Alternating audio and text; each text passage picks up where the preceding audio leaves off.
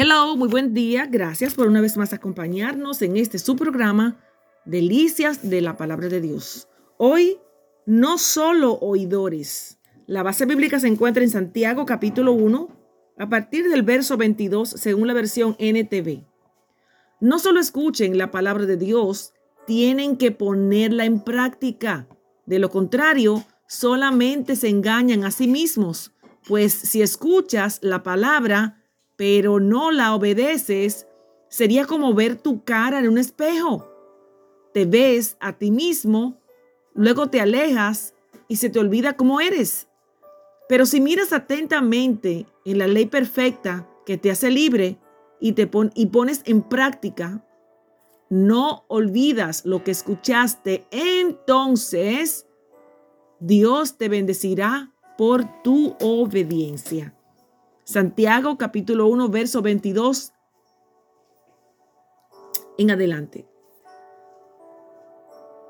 Debemos de recibir la palabra de Dios como hacedores, con intención de que la palabra germine dentro de nosotros, con intención de que surjan cambios a partir de que escuchamos la palabra de Dios.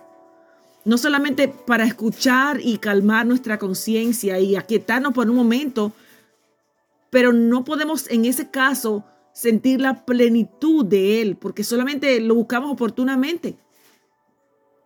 Escuchando la palabra de Dios sin aplicarla es simplemente engañarnos a nosotros mismos.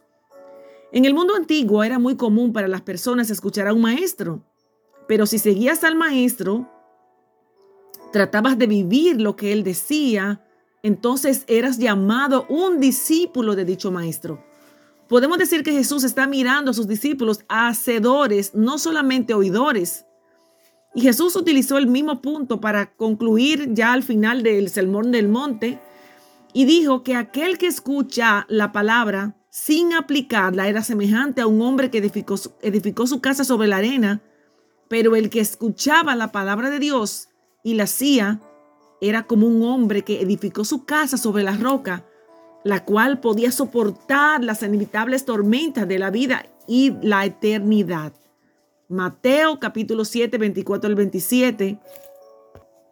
Y es una invitación a reflexionar si tan solo somos oidores de la palabra o la practicamos.